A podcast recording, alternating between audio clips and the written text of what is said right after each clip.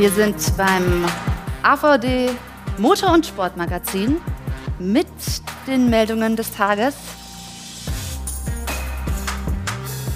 und haben an diesem heutigen Abend eine ganz besondere Meldung für Sie, exklusiv, liebe Zuschauer, zuerst bei uns. Die Herzen der Porsche-Fans schlagen höher. Dieser Porsche GT3 wird in der DTM an den Start gehen und zwar schon am kommenden Wochenende auf dem Nürburgring. Zuerst für ein Rennen und wir wollen natürlich wissen, ob da mehr daraus entstehen kann. Damit also einen schönen guten Abend. Mit dieser Meldung des Tages starten wir hier rein und sprechen dann auch gleich mit dem Teamchef von SSR Performance was es mit dem Porsche-Einstieg in der DTM auf sich hat. Zuvor aber für Sie auch noch die weiteren Themen der Sendung. Liebe Zuschauer, wir schauen natürlich in die Formel 1 von wegen Sommerpause. Im Hintergrund brodelt es weiter. Titelkampf, Transfermarkt. Wir schauen auf die Brennpunkte der Königsklasse. Und spektakuläres Saisonfinale der Formel E. Nick de Vries krönt sich zum ersten Formel E Weltmeister. Und dann haben wir heute noch hier im Studio eine der großen deutschen Nachwuchshoffnungen zu Gast. Er fährt in der Formel 2 und ist auf dem Weg ganz nach oben. Lirim Zendeli wird uns später noch hier im Studio beehren. Jetzt aber erst einmal zu Wolfgang Hatz, der der Teamchef von SSR Performance ist und gemeinsam mit Ralf Bach, unserem Formel 1-Experten heute. Ja. Also einen schönen guten Abend in die Runde. Und das ist natürlich, Herr Hatz, eine Hammermeldung. Porsche also in der DTM. Wie kam es denn dazu? Ja gut, äh, wir sind ja ein komplett neues Team, haben letztes Jahr eigentlich äh, als neues Team komplett gestartet, äh, haben uns dann entschieden, mit dem Porsche 911 GT3R in der GT Masters zu starten und glaube, dass wir da einen ganz vernünftigen Job gemacht haben. Das ist tatsächlich der Fall. Also mit dem Team im GT Masters dann direkt sensationell äh, den Team- und äh, Fahrerwertungssieg eingefahren. Ist das sozusagen dann also jetzt das Engagement auf nächster Ebene? Ähm, wir müssen natürlich schon äh, untersuchen, was wollen wir oder wie entwickeln wir uns weiter, was werden wir in Zukunft machen. Und da ist das Thema DTM natürlich sicherlich ein ganz, ganz wichtiges. Und dann ist natürlich spannend für die Zuschauer und DTM-Fans, wie wollen Sie denn sozusagen dann Ihren Gastauftritt gestalten? Wer fährt? Was planen Sie? Wie sind die Ziele? Ähm, wir in der, in der GT Masters haben wir ja zwei Fahrer am Start. Äh, DTM ein etwas anderes Reglement. Äh, zwar das gleiche Auto, aber wir werden nur einen Fahrer, äh, äh, äh, also pro Fahrzeug wird nur ein Pilot am Start sein. Und äh, wir haben uns entschieden, dass der Michi Ammermüller unser Fahrer mhm. sein wird. Der wird also jetzt ab äh, Freitag dann am, diese Woche dann am Nürburgring antreten und äh, äh, werden schauen, was wir dann mit unserem Team erreichen können. Ist das jetzt sozusagen der Sprung ein wenig ins kalte Wasser für Sie? Inwieweit ist das Werksteam, also Porsche, mit eingeweiht? Wie war da die Kommunikation? Ja, selbstverständlich äh, sind die Leute in der Porsche Rennabteilung darüber informiert. Ähm, äh, ich denke, dass für Porsche das sicherlich auch eine wichtige Sache ist, äh, dass ein Porsche in der DTM jetzt mal dabei ist. Äh, wir werden sehen. Wir wollen das jetzt mal als Versuchsballon im Prinzip versuchen. Möglichst wollen wir natürlich eine vernünftige Vorstellung abgeben. Gleichwohl wird es für uns nicht ganz einfach. Das ist ein Sprung ins kalte Wasser. Das Reglement ist etwas anders. Wir haben andere Reifen, die wir natürlich nicht so kennen wie die DTM-Teams. Ähm, nichtsdestotrotz äh, versuchen wir uns möglichst teuer zu verkaufen und dort möglichst äh, wettbewerbsfähig zu sein. Das muss unser erstes Ziel sein. Ralf, jetzt ist das mal ein Gaststart. Inwieweit kann daraus ein langfristiges Engagement entstehen? Das wäre natürlich für die DTM eine tolle Sache. Ja, erstmal finde ich die Nachricht für den deutschen Motorsport sogar vielleicht darüber hinaus eine ganz tolle Nachricht. Wir reden hier von Porsche, einem der Tradition, traditionsreichsten Hersteller überhaupt, auch im was Motorsport betrifft. Und die DTM ist ja bekanntermaßen eine Plattform, die in Deutschland Tradition hat. Und wenn da zwei zusammenfinden, ist das eine super Nachricht erstmal. Und ich finde es total mutig, klar, mit null Erfahrung in dieser neuen Serie zu starten. Aber ich denke, das Risiko wird belohnt werden. Und äh, ich sehe da nur Gewinner im Moment bei der ganzen Sache. Wie sieht denn Ihre langfristige Planung aus? Also können die Fans darauf hoffen, dass Porsche auch wirklich ja, nicht nur einmal dabei ist, sondern häufiger? Also zunächst einmal ähm, äh, haben wir uns jetzt entschieden, dieses Jahr ähm, zunächst einmal einmal zu probieren. Ja.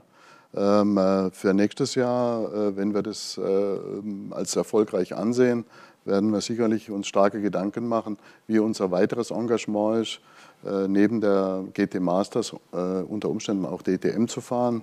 Ähm, es gibt unterschiedliche Szenarien. Ähm, ich persönlich äh, bin ja sehr verbunden auch mit der DTM und habe da schon seit vielen Jahren eigentlich äh, sehr erfolgreich äh, in der DTM gearbeitet und bin natürlich auch ein starker Unterstützer der DTM, weil die DTM ist schon meiner Meinung nach eine, nicht nur eine sehr wichtige, sondern aus meiner Sicht die wichtigste Motorsportplattform für Deutschland. Und ich denke, in so einer Plattform muss auch ein Porsche dabei sein. Ja, interessanterweise sieht man jetzt diese Markenvielfalt reif, denn wenn wir noch vor einem Jahr uns denken, da stand die Serie kurz vor dem Aus und äh, es waren nur noch zwei Hersteller übrig und jetzt plötzlich sind wir dann bei sieben, das ist natürlich eine, ja, ein Ding, dass sich das jetzt auch so gestalten lässt. Also ich will mal sagen, Gerhard Berger äh, hat aus einer Not eine Tugend gemacht und die Tugend wird immer euph euphorischer und besser. Und ich meine, wenn wir die ganz großen Sportwagenhersteller in einer Serie vereint sehen, dann kann das, habe ich ja eben gesagt, da sehe ich nur Gewinner. Also mhm. klar, man sagt am Ende kann nur einer gewinnen, aber es geht ja da, glaube ich, auch um die Vielfalt. Und da wird jeder Fan, egal welcher Marke er jetzt sich angezogen fühlt oder die Affinität hat, der wird da einfach gern zu den Rennen gehen und, und sich engagieren. So, und jetzt, also es steht ja schon bald an. Äh, Freitag geht es dann an Nürburgring. Das ist ja gar nicht mal lange hin. Wie sieht denn da jetzt so die Vorbereitungszeit aus und dann vor allem auch? Also zunächst einmal haben wir ein, ein Auto jetzt komplett vorbereitet, ja. Die äh, Mannschaft ist schon unterwegs auf dem Nürburgring. Sie werden morgen äh, dann insbesondere beginnen, äh, das Fahrzeug dann äh, final vorzubereiten. Ähm, ein großes Thema wird sein für uns im Gegensatz zur GT Masters dass wir doch einen, äh, einen sehr schnellen Boxenstopp machen müssen. Ähm, bei äh, der GT Masters haben wir nur zwei Leute, die äh, Reifen wechseln. Ähm, äh, jetzt müssen wir eine Crew von vier finden und äh, vier äh, Mechanikern werden die Reifenwechsel machen. Und das werden wir jetzt diese Woche sehr verstärkt üben. Ähm, ich denke mal, vom, von der Strecke sind wir eigentlich ganz zuversichtlich. Letztes Jahr haben wir äh, äh, am Nürburgring ähm, gewonnen und haben da, glaube ich, eine ganz gute Performance gezeigt. Mhm. Ähm, und äh, ich denke mal, es wäre jetzt vermessen zu sagen, dass wir jetzt da hinkommen und da ganz vorne mit dabei sein werden. Dazu fehlt uns einfach die Erfahrung vom Reglement mit den Reifen etc. Aber ich kann jetzt nur für SSR Performance sprechen. Ähm, ich denke mal, man hat vor zwei Jahren das Gleiche gemacht, in Hockenheim, in Gaststadt gemacht bei der GT Masters und danach haben wir dann entschieden, dass wir ähm, äh, bei der GT Masters antreten. Das haben wir sehr erfolgreich gemacht, sind auch dieses Jahr nicht ganz unerfolgreich, führen im Moment die Meisterschaft dort an. Ähm, äh, aber es wäre jetzt vermessen zu sagen, dass wir jetzt an Nürburgring kommen und äh, werden wieder ganz, ganz vorne sein. Das wird ja. sicherlich nicht ganz möglich sein oder ganz einfach sein. Aber wir werden versuchen, uns so teuer wie möglich zu verkaufen und dort einen sehr, sehr guten Job machen als Team. Ähm, und das Team, auch wenn es sehr jung ist, glaube ich, hat ein sehr hohes Potenzial. Und SSR Performance muss sich auch jetzt weiterentwickeln. Was sind die nächsten Schritte? Und ein denkbarer Schritt wäre auch ein Engagement nächstes Jahr zum Beispiel in der DDM. Na, das ist doch dann zum Ende nochmal eine gute Aussage. Dann wissen das also die Sport 1-Zuschauer als allererste, also am Wochenende Porsche mit in der DTM dabei. Viel Erfolg, gutes Gelingen, Herr Hartz. An dieser Stelle auch danke fürs Gespräch und somit haben wir die Info hier als erste schon mal anbieten können. Und wir machen hier gleich einen fliegenden Wechsel sozusagen, also Staffelholzübergabe hier im Studio. Wir haben viel mit äh, Ihnen, liebe Zuschauer, heute vor, denn wir sprechen gleich mit einer der deutschen Formel 1 Hoffnungen, der Bochumer Lirim Zendeli, den wir hier ja auch als Boxer sehr talentiert sehen. 2018 deutscher Formel 4 Meister, fährt aktuell in der Formel 2 und träumt natürlich vom Sprung in die Königsklasse des Motorsports, wie das gelingen kann. Das wollen wir hier besprechen und die Bilder sind Auch nicht so schlecht, würde ich sagen. Lirim, schönen guten Abend. Guten Abend. Freue mich, dass du da bist. Wir haben uns aufs Du verständigt im Vorfeld der Sendung und haben wir gerade sehr interessante Bilder gesehen. Das bringt uns auch zu unserem ersten Thema Sommerpause der Formel 1 sollen wir uns angucken. Du hast gerade auch eine längere Pause, weil zwischen den Rennwochenenden viel Zeit ist. Machst du dann genau sowas wie hier im Video gerade gesehen? Ja, ähm, so halte ich mich fit. Äh, Sommerpause, äh, also so viel mit Sommerpause ist eigentlich nicht. Man muss jeden Tag weiter trainieren, äh, Simulator fahren und ähm, ja, also das ist dann, was ich so mache. Ja, wir haben auch auf deinem Instagram-Account gesehen, no days off. Das heißt, bist du jeden Tag am Pumpen, am Ackern, dich fit halten und vor allem, was hat es mit deinem Boxtalent auf sich? Ja, das Boxen ist natürlich auch so ein bisschen ein Hobby, ähm, aber trotzdem kann man sich gut damit fit halten und ähm, ich meine, im Boxen hat man auch so einen Adrenalinkick. Äh, ich meine, man muss auch in Millisekunden entscheiden, sonst kann man auch eben Knockout sein und äh, da ähneln sich die Sportarten schon ein bisschen. Ne? Auch die Augen-Hand-Koordination ähm, ist auch ein bisschen hilfreich äh, für den Motorsport natürlich. Und ja, ist ein Hobby, aber natürlich halte ich mich damit fit. Ähm, ja, eben viel Cardio, auch Fahrradfahren, Joggen gehen und ins Fitnessstudio. Geht natürlich nicht jeden Tag. Äh. Manchmal braucht der Körper auch Pausen. Aber ja, regelmäßig, so viel es eben geht. Sehr gut. Und das ist die richtige Basis, denn wir werden gleich in unserem nächsten Beitrag sehen, auch die Formel 1-Stars müssen sich natürlich in der Sommerpause fit halten, aber ein bisschen laissez-faire und Urlaub machen ist auch angesagt. Wobei, hinter den Kulissen, da brodelt es schon wieder weiter. Bevor es endlich wieder in die Cockpits geht, bevor endlich wieder um WM-Punkte gefahren wird, bevor es also wieder richtig losgeht, und noch bevor die Top-Favoriten wissen können, ob für sie das Glas halb voll sein wird oder doch halb leer, steht für die meisten Formel-1-Fahrer Entspannung an. Relaxen am Meer wie für Williams-Pilot Niklas Latifi, Alpha Tauri-Fahrer Pierre Gasly, Danny Ricciardo vom McLaren-Rennstall oder Mick Schumachers Teamkollege Nikita Mazepin. Allein am Pool Alpinfahrer Esteban Ocon und auch George Russell aus dem Williams. Für Kimi Räikkönen wiederum gibt's Familienurlaub. Für seinen Alpha-Teamkollegen Antonio Giovinazzi sieht's nach Bildungsreise aus. Und während Charles Leclerc entspannte Abende verlebt, artet für den anderen Ferrari-Piloten der Strandurlaub regelrecht in Arbeit aus. Carlos Sainz macht mal schnell klar Schiff. Red Bull-Pilot Sergio Perez klotzt ebenfalls lieber ran, als faul rumzuliegen.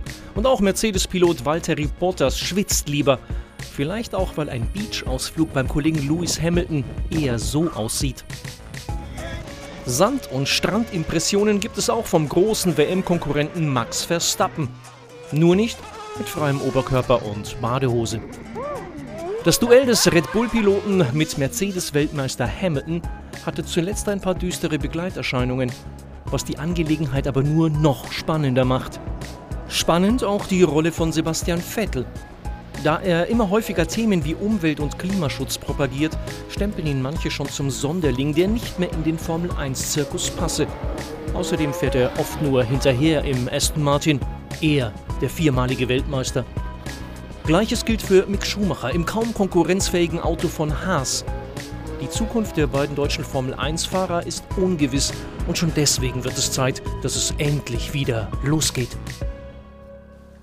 Ja, das wollen wir natürlich jetzt hier gleich besprechen, aber so zu den Urlaubsaktivitäten, Ralf, da ist eine bunte Mischung dabei, was die Jungs gerade machen.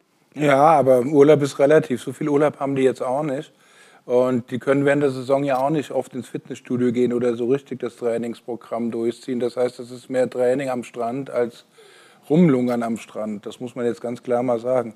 Und das Mentale ist ja auch ziemlich ausgeprägt, besonders bei den Spitzenfahrern, die eigentlich den Urlaub einerseits zum Abschalten nehmen, aber andererseits auch zum völligen Fokussieren auf die Aufgaben, die dann kommen. Ja, wir kommen auch noch auf die Formel-2-Saison zu sprechen. Da gibt es viele Pausen. Da geht es auch äh, sozusagen darum, dann wirklich die sinnvoll zu nutzen. Wenn wir jetzt einmal in der Formel 1 äh, starten, also in der Serie, in der du gerne mal landen möchtest, dann sehen wir da ganz vorne den Titelkampf, der ja immer mehr eskaliert. Lirim, deine Einschätzung, ist es eigentlich das, was der Formel 1 ein bisschen gefehlt hat? Ist das gerade eine sehr positive Erscheinung oder wie siehst du es? Ja, definitiv. Also wir haben das lange nicht mehr gesehen, dass zwei Teams so auf Augenhöhe vorne kämpfen. Und ähm, ich meine, wenn man sich allein die Instagram-Kommentare mal angeguckt hat, in den letzten Jahren war immer nur ja, ähm, alleiniger Kampf vorne, Mercedes, Mercedes. Und jetzt aber so ein harter Zweikampf, ähm, vor allem Hamilton und Verstappen, beide so Fahrer, die absolut nicht locker lassen. Ähm, das, hat, das hat schon gefehlt und ich glaube, das ist äh, was sehr Cooles für die Formel 1 jetzt. Definitiv. Wir können auch gemeinsam mal auf die äh, Fahrerwertung im Moment blicken. Also Lewis Hamilton knapp vorne und äh, da ja, sehen wir ihn. Also das ist natürlich wirklich eine, eine tolle Sache. Allerdings, Ralf, wir haben ja schon oft gesprochen, es eskaliert ein wenig und es gibt immer so ein bisschen neue Stufen des Streits und des äh, Taktierens. Ähm, jetzt kommt hinzu, dass man natürlich sich auch fragt bei Red Bull, wer kommt eigentlich für den ganzen Schaden auf, wenn die uns ständig von der Strecke crashen. Also ist das so ein bisschen die nächste Stufe gerade? Also Red Bull äh, hat schon einen Antrag gestellt zu überprüfen, also dass die Firma überprüfen soll, wenn dann, wenn es so offensichtlich ist, wer hier für den Schaden gesorgt hat, ob der nicht die Rechnung bezahlen könnte. Aber ich glaube, das bleibt bei der Theorie, weil Unfälle gehören halt auch dazu in der Formel 1, genauso wie in allen anderen Formeln und, und Klassen. Aber das zeigt ja nur, wie dünn es da oben, wie dünn das Eis ist, das nervliche Eis, auf dem die alle gehen. Und das ist auch wirklich genau das, was die Formel 1 gebraucht hat. Und Lirim, wie siehst du das? Wie spitzt sich da auch vielleicht in, in deiner Serie dann so ein Konkurrenzkampf zu, auch zwischen den, den Lagern, wenn man da jetzt wirklich Mercedes und Red Bull sieht, Hamilton, äh, Verstappen. Glaubst du, da wird es jemals eine Versöhnung geben oder ist es sozusagen einfach auf so einem hohen Niveau, das kann es gar nicht geben? Ähm, ja, was heißt Versöhnung? Ich glaube, da wo die Luft ganz dünn ist, oben immer, ähm, da wird es immer Streit geben, aber ich glaube, die Fahrer selbst und Teambosse und eigentlich jeder weiß, dass es am Ende ein Sport ist und äh, das, das wird man, glaube ich, nicht ändern können. Aber das entertaint ja, das ist ja das, was äh, vielleicht auch viele sehen wollen. Was glaubst du, wer wird es machen am Ende? Ähm, also ich selber bin ja Hamilton-Fan. Ähm, meine, also ich hoffe, dass Hamilton gewinnt. Wäre natürlich auch super deutsches Team, Mercedes. Ähm, aber es wird sehr eng, sehr eng. Ich meine, wenn Verstappen jetzt nicht ausgefallen wäre, äh, die paar Mal, wäre ja, der Max vorne. Und äh, ich denke mal, das wird sich ziehen bis zum letzten Rennen. So ist es. Aber diese Spannung finden wir ja eigentlich gar nicht so schlecht. Dann gucken wir auch auf die deutschen Fahrer Sebastian Vettel. Also bevor wir sozusagen eine Halbzeitbilanz ziehen, einmal auf sein Engagement als, ich würde fast sagen, Gerechtigkeitskämpfer Ralf. Also er ist wirklich jetzt politisch engagiert, Regenbogenfarben in Ungarn, sowohl auf dem Helm als auch auf dem T-Shirt und der Maske etc. Ähm, hat er überhaupt noch Lust auf die Formel 1, wenn er jetzt plötzlich so ein anderes Interessensgebiet aufmacht? Ich glaube, wenn er einen Helm aufzieht und nur, wenn es nur ums Fahren geht, mit alle, ohne das ganze Drumherum, ohne die Show, die Politik, hat er richtig Bock noch aufs Fahren. Das will er wirklich. Aber da es nicht nur mehr nur ums Fahren geht, sieht man halt bei ihm wirklich diese Persönlichkeitsentwicklung, die wirklich unheimlich schnell vonstatten ging in den letzten Monaten. Deshalb ist er für mich auch auf jeden Fall schon Gewinner der Saison. Das hat gar nichts mit den sportlichen Leistungen zu tun, sondern äh, von Werten, die, andere, der, die an, von denen anderen nur reden, die lebt er jetzt wirklich vor. Ja. Und ich meine, mehr kann man ja nicht erwarten. Gegen, da, da gegen Widerstände, also er wurde dann verwarnt von, der, von den Rennkommissaren. Aber ja, er hat da eine klare Positionierung ähm, vorgenommen und das ist ja auch sehr löblich. Allerdings, ähm, Lirim, was glaubst du, lenkt das fast schon ein bisschen ab? Also es geht ja tatsächlich auch von, von Bienen los mit erwählt Grün und jetzt natürlich schon auch so eine politische ähm, Positionierung. Lenkt das dann ab oder ist das eigentlich zuträglich, weil man diese große Fläche Formel 1 für was Wichtiges nutzt? Ähm, ich glaube, es lenkt dann nicht ab, wenn es eben wirklich seine Meinung ist. Ähm, wenn man seine Meinung eben vertritt, die man hat äh, und dazu steht, dann würde ich jetzt nicht äh, wissen, wieso das ablenken sollte. Ähm, außer es wäre natürlich Show, aber ich kenne den Sebastian auch selber. Ähm, er ist eben so, wie er ist. Äh, er verstellt sich für niemanden und ich finde, er ist auch in der Position, sowas äh, so groß, ähm, also sich da hinstellen zu können und so, so einen Widerstand zu machen. Mhm. Ähm, das ist eben, woran ich gerade gedacht habe. Man muss natürlich erstmal dran äh, nachdenken, kann man sich das leisten? Oder eben nicht. Und Sebastian, äh, als Weltmeister der Formel 1, als jemand, der ja wirklich eine riesen Fanbase hinter sich hat und einfach Einfluss hat in der Formel 1. Ähm, da, da kann man sowas schon machen. Sehr interessanter Punkt. Er bekommt auch die Unterstützung von Lewis Hamilton, also die Weltmeister, die sich das dann auch mit der, ja genau, mit der Position, mit der Rolle, die sie haben, leisten können. Interessanter Punkt. Jetzt ist die Frage, wie seine Leistung in dieser Saison ist. Also wenn wir so ein Halbzeitfazit mit Aston Martin machen, das ist ja nicht ganz das, was er sich vorgestellt hat. Ja, also Leistungen zu bewerten ist immer ganz schwer. Ähm, wenn man sich jetzt das Letztere anguckt, ja, er wurde disqualifiziert, aber was er auf der Strecke geleistet hat, war äh, einfach einzigartig. Das war wieder der alte Vettel und ich glaube einfach, der ist schon immer der alte Vettel. Äh, ich glaube nicht, dass er irgendwie sein Talent mal eben verloren hat.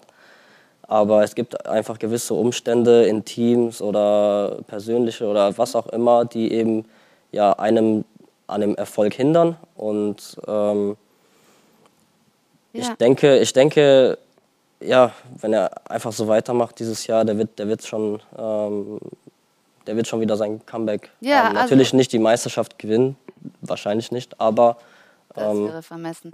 aber er hat es nicht verlernt, auf jeden Fall. Er lässt das aufblitzen, Absolut. er braucht aber halt im Hintergrund natürlich dann irgendwie auch funktionierendes Auto, Team etc. Und apropos Team, Ralf, da kommen wir jetzt wieder in der Sommerpause natürlich auf das Thema Transferkarussell. Was tut sich? Jetzt hast du natürlich überall auch deine Fühler ausgestreckt äh, bei Sebastian Vettel und bei Mick Schumacher. Was würdest du sagen? Bleiben die in ihren Teams oder gibt es da einen Wechsel? Ich denke, dass es zum größten Teil an den beiden selbst liegt. Ich glaube, wenn Sebastian einen längerfristigen Vertrag bei Aston Martin haben will und die ganze Politik im Hintergrund nichts dagegen hat, dann werden die den Teppich für ihn ausrollen. Denn äh, was seine Leistung betrifft, die ja auch nach vorne äh, gesehen werden in die Zukunft, er hat dreimal die Highlights gesetzt. In Baku war er Zweiter, in Monaco Fünfter und für mich auch Zweiter in Ungarn jetzt, denn das Auto zu wenig Benzin und da kann er ja nichts dafür. Ja. Das heißt, er hat dreimal bewiesen, wie, welcher toller Fahrer er noch ist, weil er dreimal deutlich besser war, als das Auto eigentlich hergibt. Und das muss man einfach so sagen. Und das, sind, okay. das ist die Visitenkarte, die, die er abgegeben hat. Trotz alledem hat er natürlich auch immer gegenüber seinem Teamkollegen, ja, muss er da auch seine Rolle finden. Aber kann ich nachvollziehen, jetzt eher die Frage bei Mick, im Haas natürlich, ja, muss er hinterherfahren. Vielleicht tut sich für ihn ja auch schon eine andere Möglichkeit auf. Ja, es gibt eigentlich nur eine Alternative, das wäre Alfa Romeo, weil das andere Satelliten- und Juniorenteam von Ferrari. Aber ich denke, so wie ich das jetzt einschätze und wie alles für nächstes Jahr so hinausläuft, werden die kurz vor der Verkündung stehen, dass Haas und Mick noch mal ein Jahr zusammenarbeiten. Was ich sowieso sehr lustig finde, weil es hieß von Anfang an, die arbeiten zwei Jahre ja. zusammen. Das ist wieder typisch es, Formel ne? 1. Man erzählt was von zwei Jahren und mit einer Sommerpause war es dann plötzlich nur noch ein Jahr. Das zeigt den Gut. Zirkus auch ein bisschen. Da habe ich jetzt natürlich auch nachgefragt, was da sein kann. Ne? Also die Medien auch mit dabei. Lirim, ich würde gerne wissen zu Mick. Also der hat es geschafft, den Sprung in die Formel 1. Ist das ein Stück weit Vorbild oder jemand, ein Weg, dem man nacheifert? Ähm, ja, einen Weg nacheifern, gut, den kann ich natürlich nicht nacheifern. Äh, Schumacher muss man erstmal heißen und man muss auch mit dem Namen auch erstmal schaffen, in die Formel 1 zu kommen. Also das hat so seine Vor- und Nachteile. Deswegen, ich denke mal, er hat seinen eigenen Weg gehabt und äh, ich muss äh, ja meinen eigenen Weg machen. Natürlich äh, hoffentlich mit demselben äh, Ende. Es ist ein sehr interessanter Aspekt. Was braucht man eigentlich, um wirklich ganz oben anzukommen? Da sind nämlich einige Faktoren natürlich sehr wichtig. Ähm, also Lirim, einer derjenigen, die es schaffen wollen, vielleicht auch schaffen können, in der Formel 1 zu landen. Wir gucken mal auf die jungen Wilden, die da momentan in der Formel 2 für Furore sorgen. Derzeit sind in der Formel 1 mit Sebastian Vettel und Mick Schumacher lediglich zwei deutsche Piloten unterwegs. Das könnte sich in Zukunft aber ändern, denn die jungen Wilden aus der Formel 2 scharren bereits ungeduldig mit den Hufen. David Beckmann, Jahrgang 2000, geboren in Iserlohn und in der laufenden Formel-2-Saison derzeit auf Rang 13. Der 21-Jährige vom Charou Racing Team fuhr im Juni beim Großen Preis von Aserbaidschan aufs Podest und feierte mit Rang 2 sein bestes Formel-2-Ergebnis. Das 19-jährige Red Bull-Juwel Liam Lawson ist neben der Formel 2 auch erfolgreich in der DTM unterwegs. Der Neuseeländer belegt in der Formel 2 derzeit Rang 8. In der DTM-Gesamtwertung liegt er sogar auf Rang 2. Fuhr dort bereits viermal aufs Podest und holte in Monza sogar den Sieg. Auch auf Lirim Zendeli sollte man in Zukunft ein Auge haben. Der 21-jährige Bochumer ist derzeit ebenfalls in der Formel 2 unterwegs zeigte beim großen Preis von Monaco sein ganzes Können. Dort stürmte er im zweiten Sprintrennen von Startplatz 14 noch in die Punkte und belegte am Ende Rang 8. Über weitere Pläne und Träume kann Lirim Zendeli, der bereits im Alter von 10 Jahren seine Karriere im Kartsport begann, uns nun weiter selbst Auskunft geben. Ja, da sehen wir noch die Bilder von der Formel 4. Ist ein Weilchen her mittlerweile. Formel 2 und eben sozusagen an der Schwelle zur Formel 1. Wo siehst du dich gerade selbst so auf deinem Karriereweg? Ähm, ja, also am besten wäre natürlich so eine zwei Jahres Formel 2 Planung. Ähm, da muss man natürlich aufs Budget schauen, was ja dieses Jahr auch schon sehr schmal ist. Ähm, es ist schwer zu sagen. Am besten hat man eben ein Lernjahr, ein Rookie-Jahr, ähm, was man natürlich trotzdem gut äh, absolvieren sollte. Und in dem zweiten Jahr eben zu schauen, in die Top 3 oder sogar um die Meisterschaft zu kämpfen. Aber dafür muss alles außenrum eben stimmen. Das, das Geld, äh, die Kontakte. Du hast es jetzt ein paar Mal angesprochen. Also Budget, das muss natürlich vorhanden sein. Ralf, wir haben oft hier schon gesagt, Motorsport ist ein teurer Sport. Und da ist natürlich immer die Frage, wie man jetzt in deinem Fall, also wie man als jemand, der nicht aus besonders äh, finanziell begüteten Verhältnissen kommt, das überhaupt schafft. Da bist du ja schon sehr weit gekommen in der Formel 2. Was war da alles dafür nötig und wo siehst du ja jetzt die, die Schwierigkeit, wirklich ganz oben anzudocken, wenn es halt auch um die finanziellen Mittel geht? Ja, ähm, also es war jedes Jahr eigentlich immer das Gleiche. Zum Ende des Jahres immer eben die Problematik gehabt, wie finanzieren wir jetzt das nächste Jahr und gerade wenn es dann um einen Schritt nach oben ging von die Formel 4 in die Formel 3 oder in die Formel 2, war es äh, noch mal schwieriger, weil da eben noch mal doppelt und dreifach an Geld aufgebracht werden muss. Und äh, das war eigentlich, das waren eigentlich die einzigen Gedanken am Ende des Jahres. Nicht irgendwie, ähm, in welchem Auto sitze ich oder wie viele Testtage habe ich nächstes Jahr, sondern ich hab, an Testtage habe ich gar nicht gedacht, sondern eigentlich immer nur, sitze ich überhaupt nächstes Jahr im Auto. Okay. Und ähm, ja, das ist natürlich auch eine enorme Belastung dann, ne? wenn es wirklich immer darum geht, du musst wirklich schauen, wo du bleibst. Also Ralf, die Situation ist sehr schwierig. Da kommt man bestimmt auch mal ins Zweifeln. Absolut. Also ähm, früher hatten die Nachwuchsfahrer viel einfacher. Da gab es tausende von Testkilometern, da gab es viel mehr Training, auch innerhalb des Wettbewerbes, also einem Wochenende. Er kommt jetzt zur Rennstrecke, die er manchmal noch, noch nicht mal richtig kennt.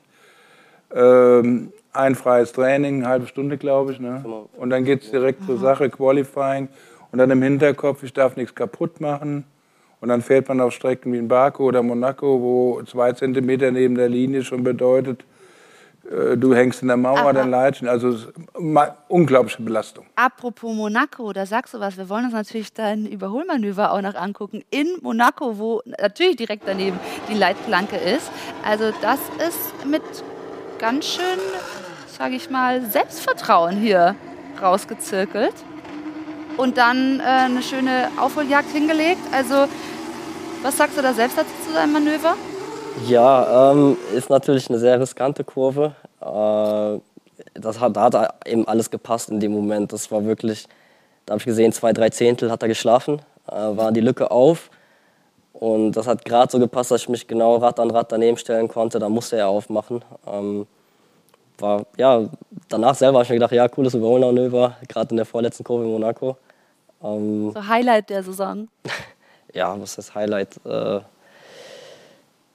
natürlich, also in Monaco zu überholen, gehört sicherlich zu Highlights der Saison immer, aber ähm, ich hoffe, dass äh, ja in den nächsten Rennen noch mehr Highlights in Form von Podien oder sowas äh, kommen. Podien, klar, das Ziel kann man sich auf alle Fälle mal setzen. Also wenn wir nochmal darauf zu sprechen kamen, wie jetzt dein Weg geht, äh, mit viel Talent und auch mit ein paar Sponsoren dann eben weit gekommen, vielleicht auch für die Zuschauer zur Info. Also die Eltern kamen äh, Ende der 90er aus Nordmazedonien, sind nach Deutschland äh, geflüchtet und somit ist einfach die, der familiäre Background einfach so, dass man da jetzt nicht mit einer wahnsinnigen Finanzkraft kam. Wie willst du denn die nächste Zeit dann gestalten? Musst du dann jetzt schon wieder auf Sponsorensuche gehen? Ähm, Gibt es irgendwie ein Förderprogramm? Ähm, ja, ein Förderprogramm tatsächlich. Also ich bin ja auch ähm, Kandidat in der ADAC Stiftung Sport, äh, die mich fördert.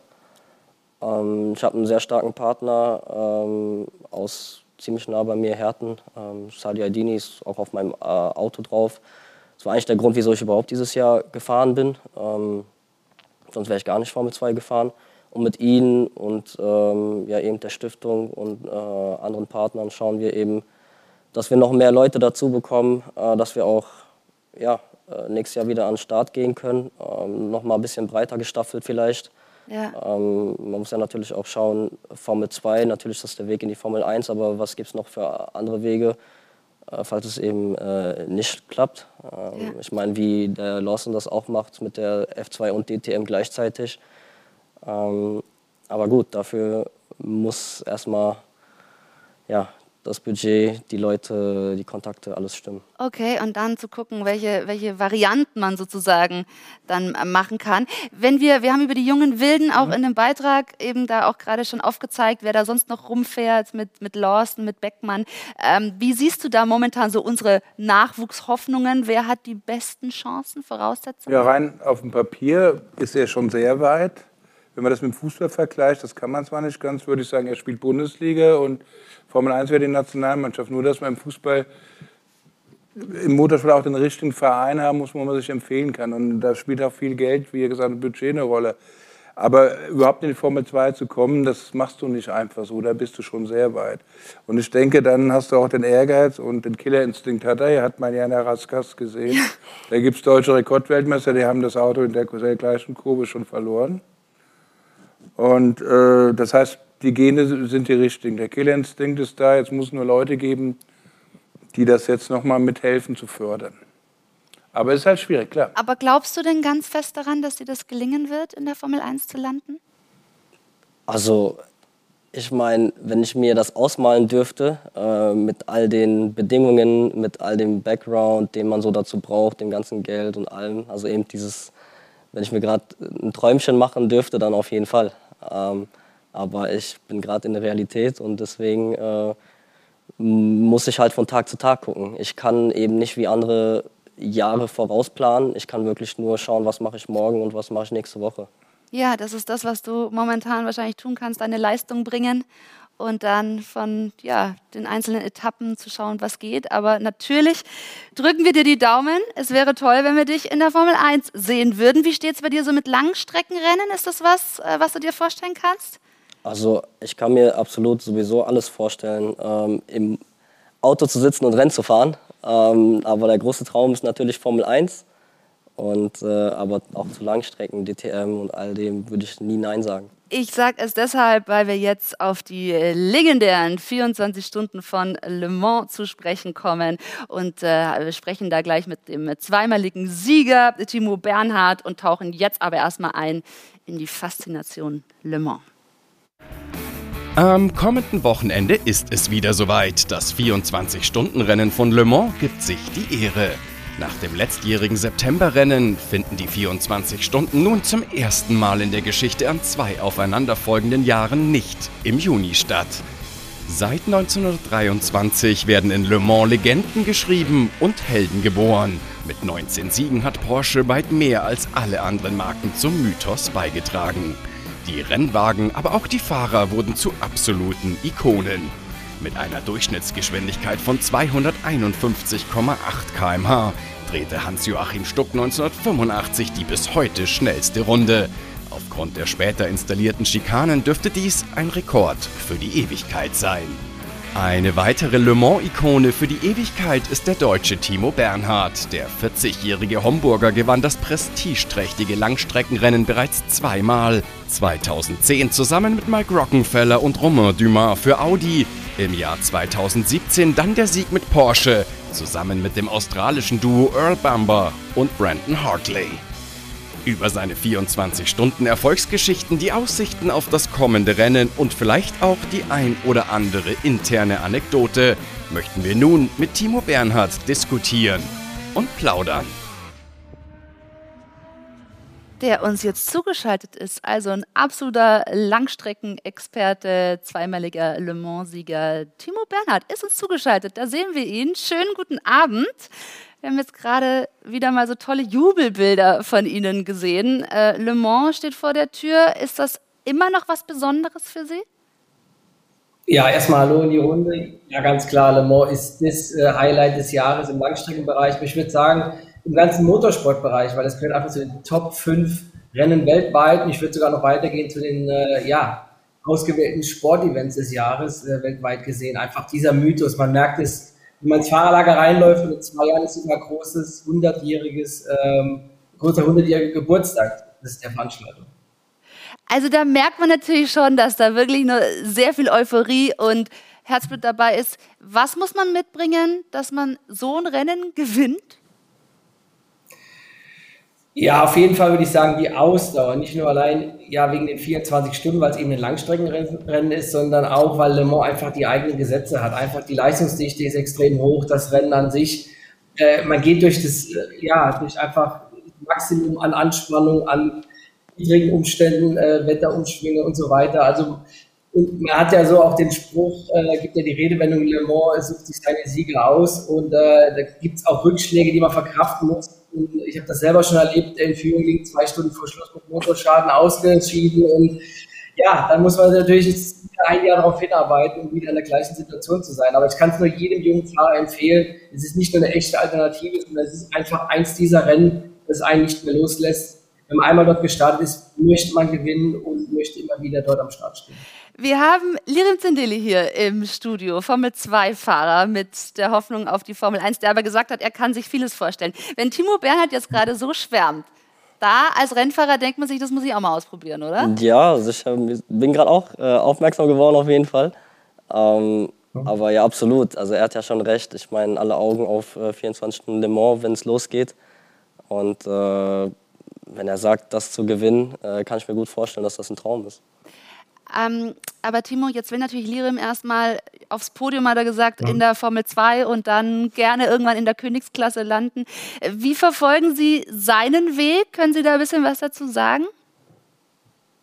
Ja, wir kennen uns ja aus der ADC Stiftung Sport, weil da bin ich Stiftungsratsmitglied und Delirium ist ja einer der Geförderten dort. Und ja, ganz klar, ich meine, ich, ich kann ihn auch verstehen. Er ist in dem Alter, wo er natürlich auch auf die Karte Single-Seater Formelsport setzen sollte. Er hat auch die richtigen Möglichkeiten dazu. Und das Schöne ist ja im Langstreckenbereich, ähm, kommen ja viele auch mit Background GT-Sport, Background äh, Formelsport, äh, ja, Nachwuchstalente, die äh, nur in der Langstrecke gestartet sind oder auch dann die alten Hasen zusammen. Und man, es ist einfach vielschichtig, weil man nicht nur den Speed braucht, man braucht die Ausdauer, man braucht auch dieses Teamwork zusammen, weil man sich das Auto eben teilt mit äh, noch weiteren Teamkollegen. Also es ist sehr vielschichtig und eine richtige ja, nicht nur Alternative, sondern finde ich eine Top-Situation, auch weil man jetzt im Ausblick viele Hersteller haben sich committed für ab 2022 oder 2023 zu der Rückkehr. Äh, ja, nicht nur Toyota, die jetzt schon dabei ist, Peugeot nächstes Jahr, dann ab 23 äh, Porsche, Audi und so weiter. Also es ist eine richtig tolle Basis auch für junge Talente, im DAX-Cockpit zu ergattern oder um eine Gesamtsieg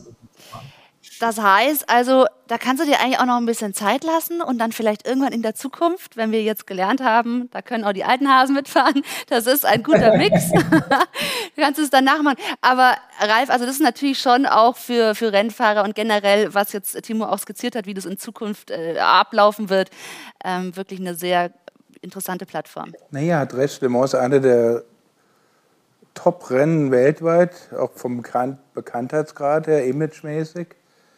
Und Also bevor einer gar nichts macht, Le Mans zu gewinnen, wäre schon ein Traum. Auf jeden Fall. Jetzt muss man aber, das wäre schon ein Traum. Und Timo, Sie können es aber auch nicht lassen. Sie hatten eigentlich vor zwei Jahren schon Ihren Rücktritt verkündet, aber es drängt Sie immer wieder ein bisschen auf die Rennstrecke. Aktuell sind es die Rallye-Pfade. Und Ihr Vater ist auch noch mit dabei. Ganz kurze Erklärung. Was treiben Sie gerade sportlich? Ja, auf den Rennstrecken bin ich ja so oder so auch mit meinem Team, aber selber auch das ein oder andere Mal ins Lenkrad greifen, hatte ich mir auch vorgenommen, für, zum Spaß natürlich. Und da bietet sich dann nächste Woche die heimische Saarland-Pfalz-Rallye an, die Lauf der deutschen Rallye-Meisterschaft. Dort werde ich starten. Hm. Mein Vater auch, äh, der ist 30 Jahre älter mit 70, gar nicht nur der erfahrenste Fahrer im Feld, äh, sondern auch, äh, ja, auch mit Historie. Und das ist, das ist toll. Also einfach da Vater so gespannt bei der gleichen Veranstaltung. Das macht schon Spaß.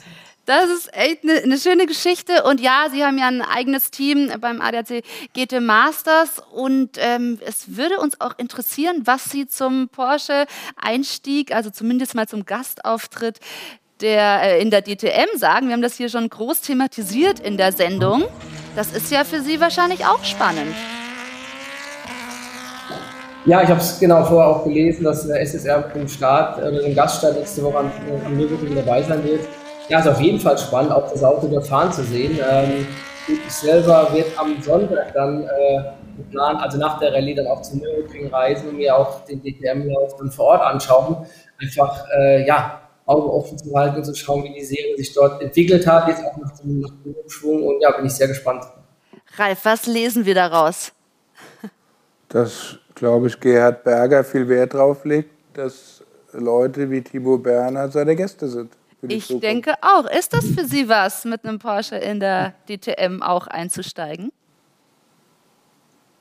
Ja, es ist noch zu früh zu sagen, aber ich möchte mir das, ja, wie gesagt, auch einfach mal anschauen, weil wir hatten letztes Jahr auch Kontakt und ich habe gesagt, dass ich auf jeden Fall zu dem Rennen kommen möchte, mir das live heute anzuschauen und ja, man muss mit offenen Augen durch die Welt gehen und ja, schauen wir mal, was sich daraus entwickelt. Gut, dann bedanken wir uns an der Stelle fürs Gespräch. Also Sie haben ja auch noch viel vor in dieser Saison, motorsporttechnisch dabei. Viel äh, Erfolg weiterhin und einen guten Abend hier aus dem Studio. Vielen, vielen Dank in die Runde. Alles Gute. Ciao. Schön, viel Erfolg. Abend, schlaf gut. Dankeschön. Ja. So.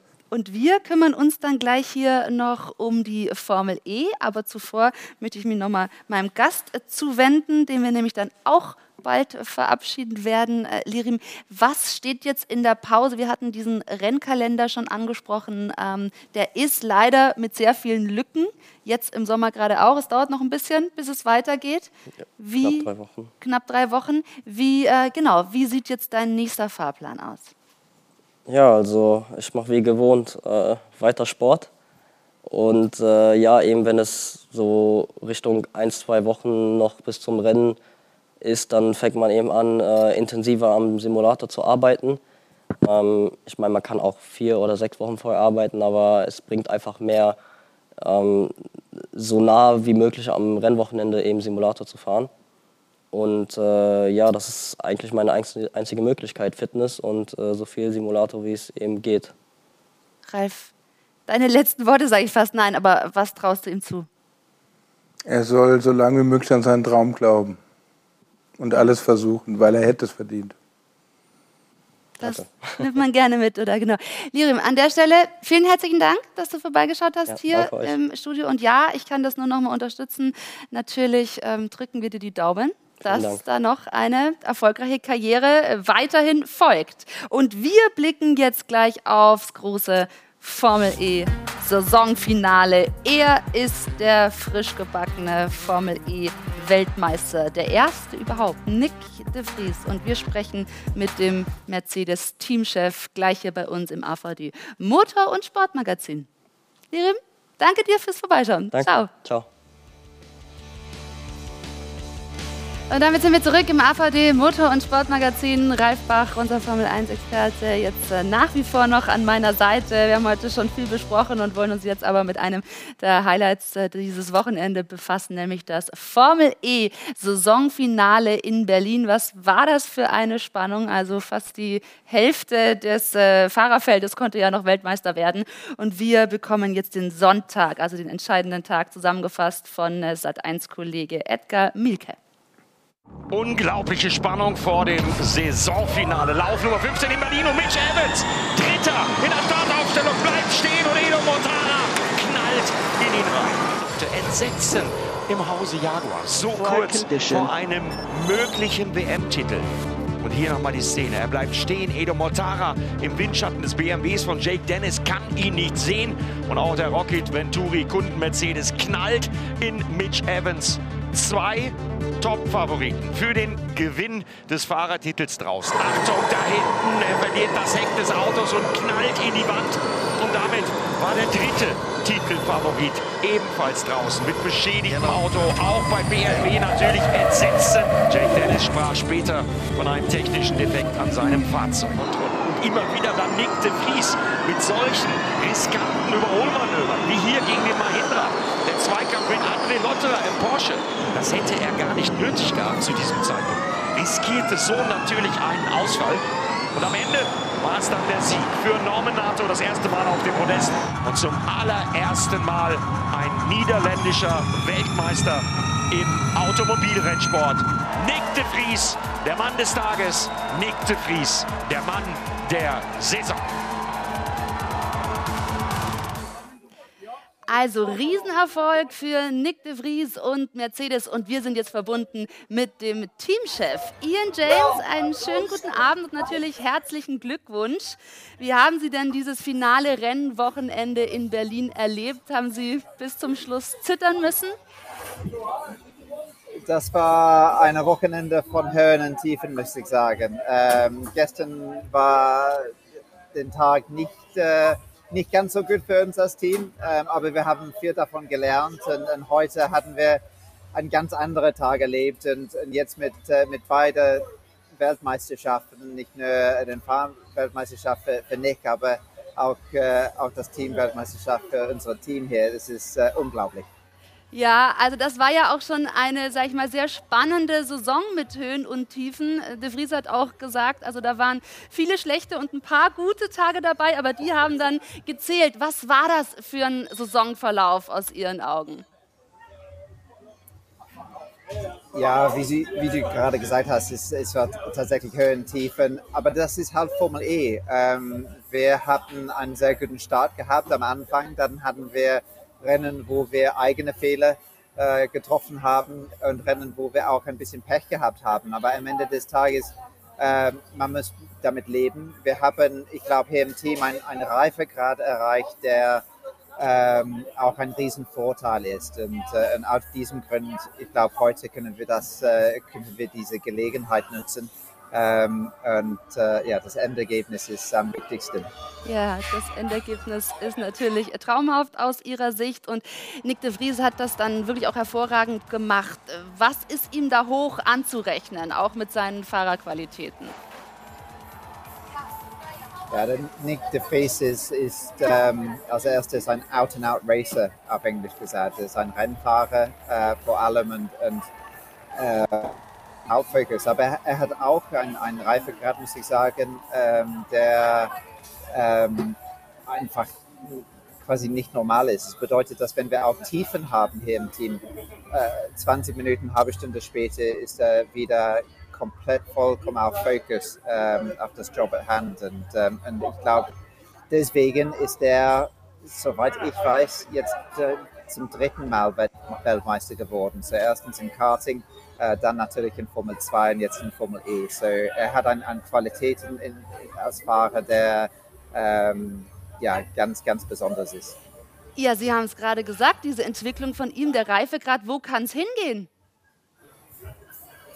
Das ist eine sehr gute Frage. Ähm, ja, ich hoffe, dass er bleibt äh, momentan beim, äh, bei uns in, in, Formel E natürlich. Ähm, aber am Ende des Tages, man, man weiß ja nie. Und ich glaube, ähm, er hat genau die richtigen Zutaten. Er könnte in, in, in alle Serien einen Riesenerfolg haben. Auch in der Formel 1? Ja, selbstverständlich. Ja, und äh, man weiß ja nie. Aber wie gesagt, Schritt für Schritt. Äh, momentan sind wir auf Formel E fokussiert und, äh, und äh, ja, und die, die nächsten Schritte müssen wir dann abwarten. Ralf, wo siehst du ihn? Wo kann der Weg hingehen von Nick de Vries? Eigentlich überall hin, das würde ich bestätigen. Nur er ist jetzt Formel E Weltmeister. Er kann eigentlich nur noch das bestätigen, was er jetzt schon erreicht hat. Und ich bin der Meinung, äh, das Ziel eines jungen Fahrers wie De Vries, ist, ist er immer noch jung, muss die Formel 1 sein. Mhm. Und ich denke, da sollte man mal genau bei Williams hingucken. Ich denke, da sind die Chancen nicht äh, null. Also er ist, glaube ich, einer der Kandidaten für Williams, die da eine Chance haben werden. Und er gehört auch dahin. Aber Herr James möchte ihn natürlich im Team behalten. Allerdings kam äh, die Meldung heute, also das hat uns relativ überrascht. Mercedes soll wohl Ende 2022 aus der Formel E aussteigen. Können Sie uns das bestätigen? Nein, momentan kann ich das nicht bestätigen. Ähm, die Entscheidung, äh, wie Tete damals gesagt hat, äh, hat ist schon betroffen. Ähm, aber momentan liegt unser Fokus 100 Wochenende auf die jetzige Saison in die jetzige Weltmeisterschaft. Aber Sie sagen, die Entscheidung ist schon gefällt worden. Genau, aber wie gesagt, das ist, äh, das ist äh, momentan, das liegt nicht im Fokus für uns. Äh, wir würden jetzt den heutigen Abend genießen, ähm, hoffentlich ein, ein schönes deutsches Hefeweizen trinken und, und, dann morgen würden wir weiter auf der, der nächste, nächste Saison arbeiten. Okay, das ist nachvollziehbar an so einem Abend, aber für uns ist dann natürlich der Fokus drauf, Ralf. Wie siehst du die Lage? Wird Mercedes aussteigen? Ja, wenn man die Konzernsprache so ein bisschen kennt, und ich kann ihn auch sehr gut verstehen, ist, glaube ich, die Entscheidung in der Tat schon gefallen.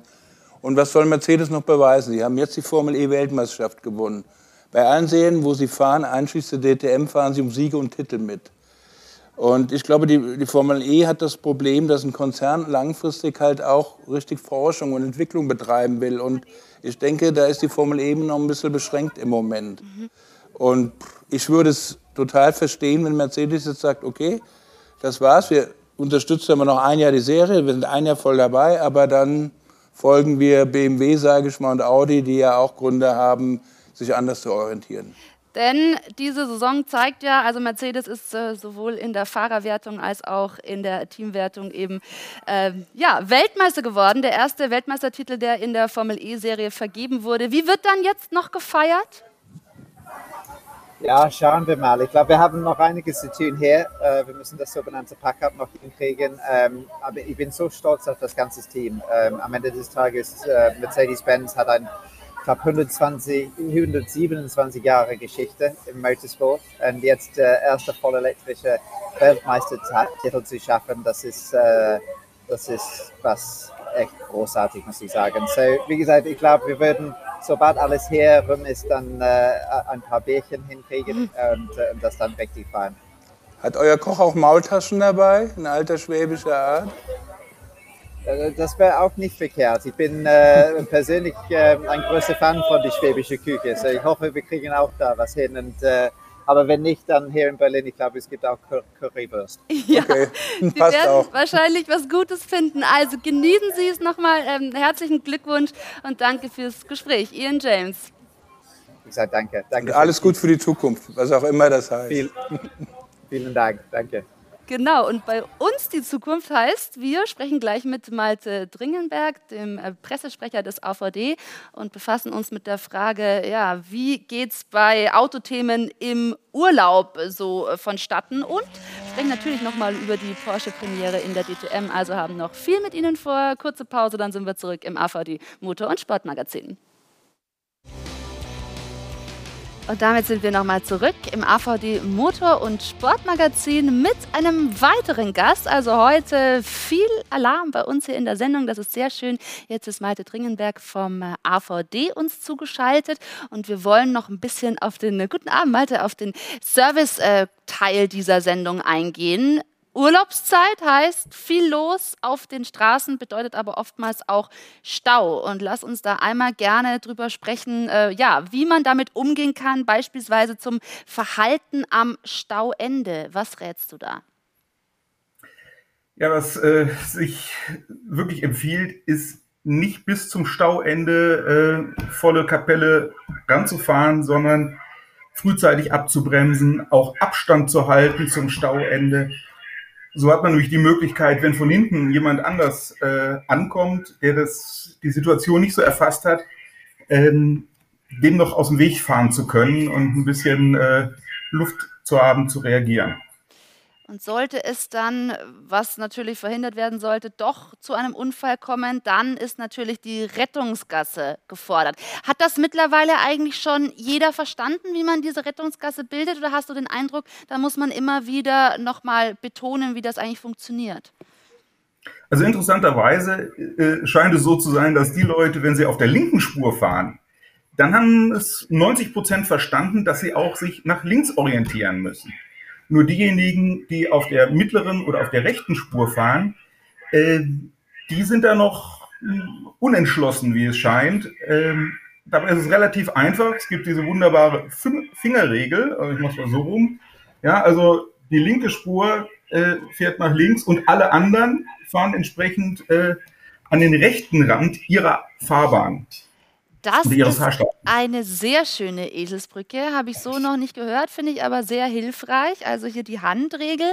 Und äh, wenn wir nochmal bei der Panne, beim Unfall sind, Verhalten bei einer Panne, auch gerade wenn es auf der Autobahn passiert, was rätst du da?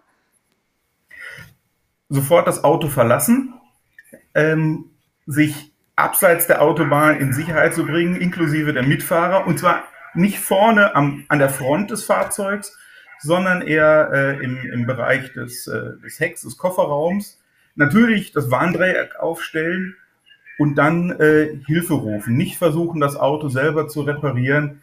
Äh, da begibt man sich leider in Lebensgefahr, weil der äh, weiter fließende Verkehr eben unmittelbar an einem vorbeifährt.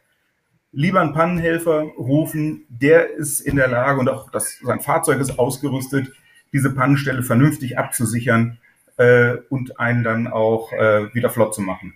Ja, und der AVD ist dann natürlich auch immer eine gute Adresse. Wenn wir jetzt noch einmal kurz ins Ausland blicken, äh, gängiger Fall, man bekommt einen Strafzettel. Was wird da empfohlen? Also muss ich dem Ganzen wirklich nachgehen? Kann ich den wegschmeißen, weil sowieso nichts kommt? Nee, auf keinen Fall wegschmeißen. Ähm, es gibt in der EU ein Rechtshilfeabkommen, so dass äh, Knöllchen aus dem Ausland auch bei uns im Inland äh, verschreckt werden können und äh, hier eingetrieben werden. Also wenn man einen, einen Strafzettel aus dem Ausland bekommt äh, und sich der Schuld bewusst ist, dann sollte man den auch bezahlen. Wenn man äh, meint, äh, da war nichts oder man hat sich richtig verhalten, äh, dann sollte man sich äh, am besten an einen Anwalt wenden. Äh, der kann dann Akteneinsicht äh, verlangen und ähm, kann dann prüfen, was an diesen Vorwürfen dran ist, aber auf keinen Fall ignorieren oder wegschmeißen. Äh, da kommt man in Teufelsküche.